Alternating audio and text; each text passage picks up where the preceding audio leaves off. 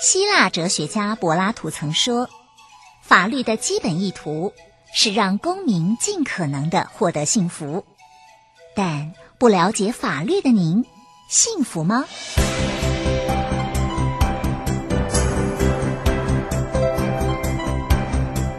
法律敲敲门，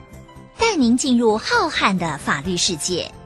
轻松掌握难懂的法律常识，帮您捍卫权益。不孤单。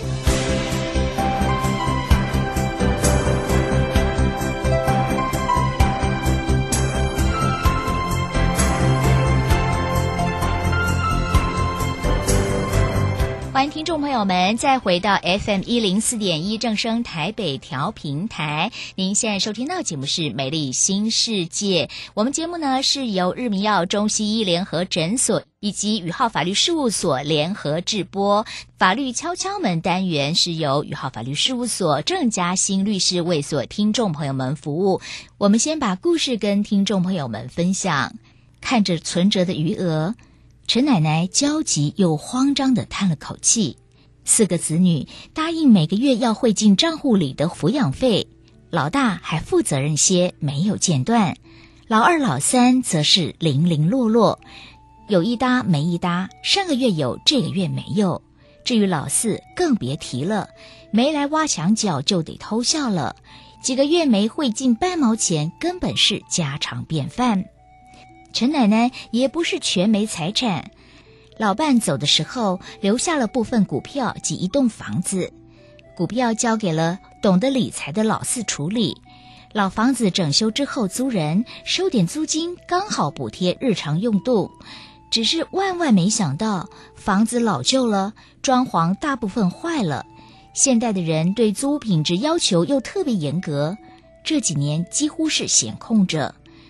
而他也不是没想过电视广告上一直说的以房养老，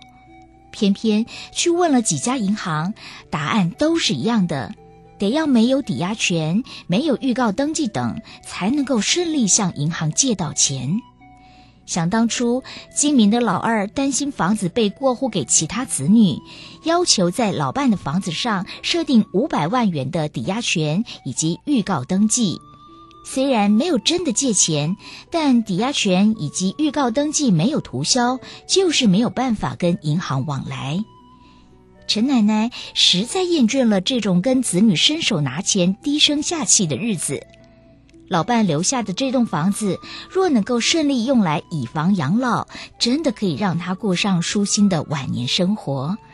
这陈奶奶的愿望到底有没有解套的方式呢？我们赶紧来请教宇浩法律事务所郑佳馨律师。郑律师，刚我们分享的陈奶奶的故事实在令人有点鼻酸哦。她不是没有钱哦，也有子女，可是呢，总感觉她就是过得不太舒爽，特别是心情上还受到蛮大的影响。这陈奶奶有股票有房子，怎么不能够跟老四要回股票，拿回房子以房养老呢？刚刚修贝在讲这一则呃，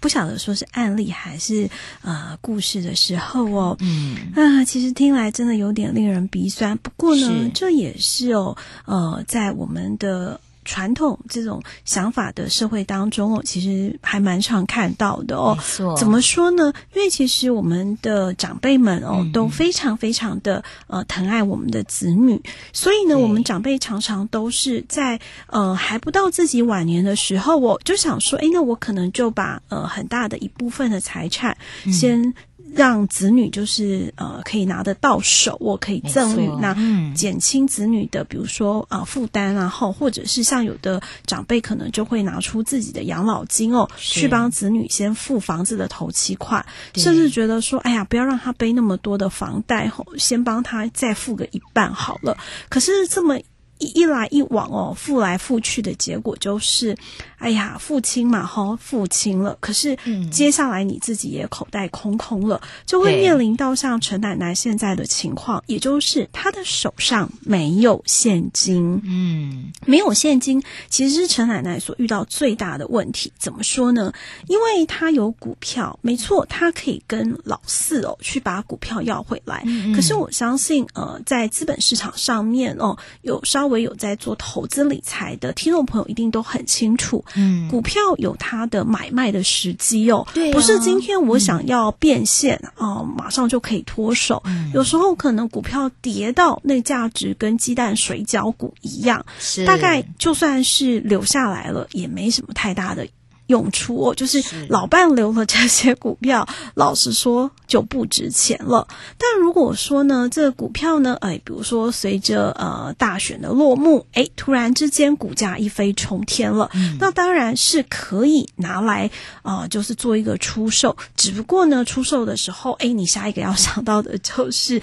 证券交易所得税的问题了。所以其实呃。老奶奶她所缺乏的应该就是现金，那所以她想到的就是说，好，那她要拿房子去办以房养老嘛。可是哦，呃，以房养老，因为它最主要就是向银行来借钱嘛，拿着房子去跟银行来抵押借钱，只不过它是一个逆向抵押的贷款，嗯、就是说，比如说他现在估了这个房子啊，可以跟银行借个呃六百万好了，可是银行不会一次把六百万的现金给足，他会。一个月一个月一个月，按照你的生活所需哦，可能五万块五万块这样给哦，跟我们一般所谓的这个贷款买房哦是不太一样的。那因为它同样都是一个贷款呐、啊，嗯、所以对银行来说，当然不能是第二胎呀。对对，没错。而且如果万一它有一个限制登记哦，就是比如说它已经被查封了，或者是它有像预告登记这样的限制登记，就会增加银行未来哦。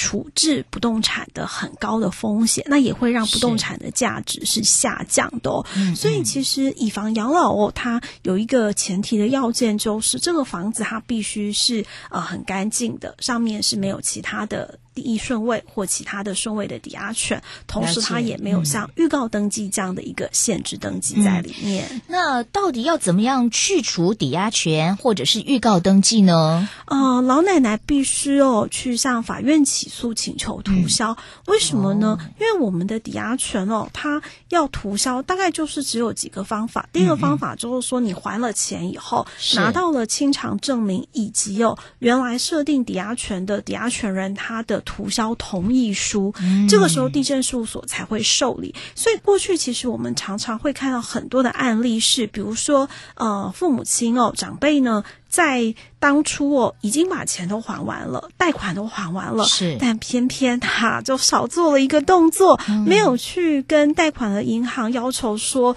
我要拿到清偿证明书以及涂销抵押权的同意书。哦、结果父母亲走了之后呢，子女才惊觉说，哇，糟糕，这上面还有抵押权哦，嗯、还得再去跟银行谈哦。那除了这种情况以外，其实我们实务上面也常常看到的状况是哦，诶比如说，呃，可能在当初有一些买卖上面的呃价金还没有付完，或者是呃可能需要一些担保，所以呢就先去设了抵押权。可是等到母亲走的时候呢，子女才发现说，哎，这上面有抵押权，可是你明明已经没有欠人家半毛钱了，要去跟抵押权人对方要到清偿证明书以及涂销抵押权的同意书，就被刁难，甚至被狮子大开口哦。嗯、那这时候就。就会面临很大的一个困扰，所以这时候就只能去起诉，请求说：“哎，我们之间没有债权债务的关系，要涂销抵押权。那另外就是要涂销预告登记哦。只不过呢，涂销抵押权跟涂销预告登记哦，因为它都是按照抵押权的金额来计算裁判费哦。有点担心没有现金的老奶奶要怎么来付这笔裁判费呢？是的，但这个子女们。呃呃，常常就是会阻挠老奶奶去办这件事情，是不是担心陈奶奶以房养老，未来房子呢？哎，就要不回来呢？嗯、呃，对呀、啊，其实呃，我们常常听到有人在问说，哎，以房养老，那房子是不是就给了银行？哦、我们以后就没有办法继承了？其实呃，实物上的操作并不是这样的，而是说，嗯、今天比如说，如果陈奶奶她有拿自己的房子顺利的去以房养老，贷了。六百万，那她到了过世之前呢？呃，只花了两百万元哦，还有余额四百万元这个时候呢，他的继承人呢可以决定哦，是去付掉了两百万加上利息，把房子给拿回来，嗯、还是说呢，诶，就不要这个房子了，就把剩下的四百万的余额的现金哦给拿回来。这些其实都是列入遗产的，不会就这样，房子因为以房养老，诶，就不翼而飞了。嗯真的耶，这个到底啊，怎么样才能够尊严的养老？听起来是门学问哦，郑律师。有尊严的养老真的是太重要了，嗯、否则就会像陈奶奶一样，看着存折的余额频频的叹气了。为什么呢？因为呀，陈奶奶她的资产配置做的不好，资产配置她并没有把呃比较大的部分呢是放在可变动的现金流的部分哦，她比较多的。其实就是老伴留下来的不动产，但偏偏这不动产呢、啊，又因为精明的老二设了抵押权，加上预告登记，大概是担心说，哎、嗯，老大跟老三、老四会不会先下手为强，哈、嗯，就把房子给过走了。所以呢，他为了预防这样的情形，他去做一个限制登记，却也限制了老奶奶。去用房子取得现金的处分权利哦。那另外就是，它虽然有部分在资本市场上面，就是股票的这个资产哦，嗯、但是因为股票资产要变现，往往都有时机上的考量哦。嗯、对，假设这不是一个呃脱手的好时机哦，嗯、可能会赔到几乎是血本无归。大概就会想说，那我就长期抱股好了。可能除非当时呃陈爷爷在世的时候投。资的是非常好的几个台湾知名的股票才有可能性了哦。是啊，所以呃，可是其实就算是很知名的股票，嗯、其实还是会遇到同样的难题，就是当你在想要变现的时候呢，嗯、你可能还是会考量到很多的呃，比如说税的问题啦，嗯、或者是呢，呃，你到底有没有办法，就是在它真的是比较高点的时候，我去做一个买卖哦。嗯、那所以其实，在资产配置上面，以陈奶奶的案例来看哦，它最重要的其实应该是在当初呢，呃，老伴走的时候，我就先去思考，那妥善的做一个规划，包含他可能要把呃部分是留作现金，嗯，那部分呢是留作股票，那另外部分才是作为这个不动产哦。那假设当时已经预料到说，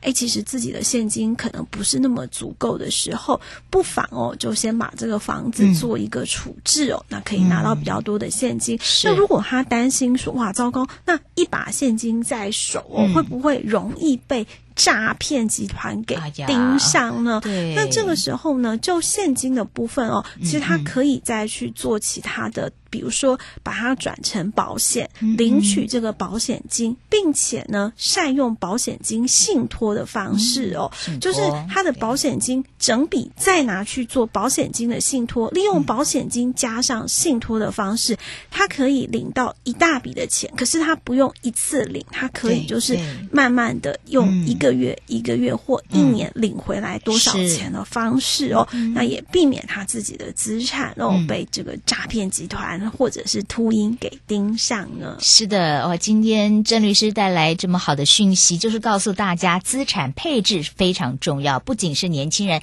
年长者更需要做好资产配置。那听众朋友们，如果说您对于资产配置上面有疑虑的话，欢迎大家拨打二三一三一八一四二三一三一八一四宇浩法律事务所的电话，有专业的律师为您来做呃非常好的一个配置啊，你就不用担心。到了年老的时候，想要个吃饭钱，却怎么样也拿不到，那真的日子就没有办法舒心过了。好的，谢谢郑律师，那真是我们就下次见了，拜拜。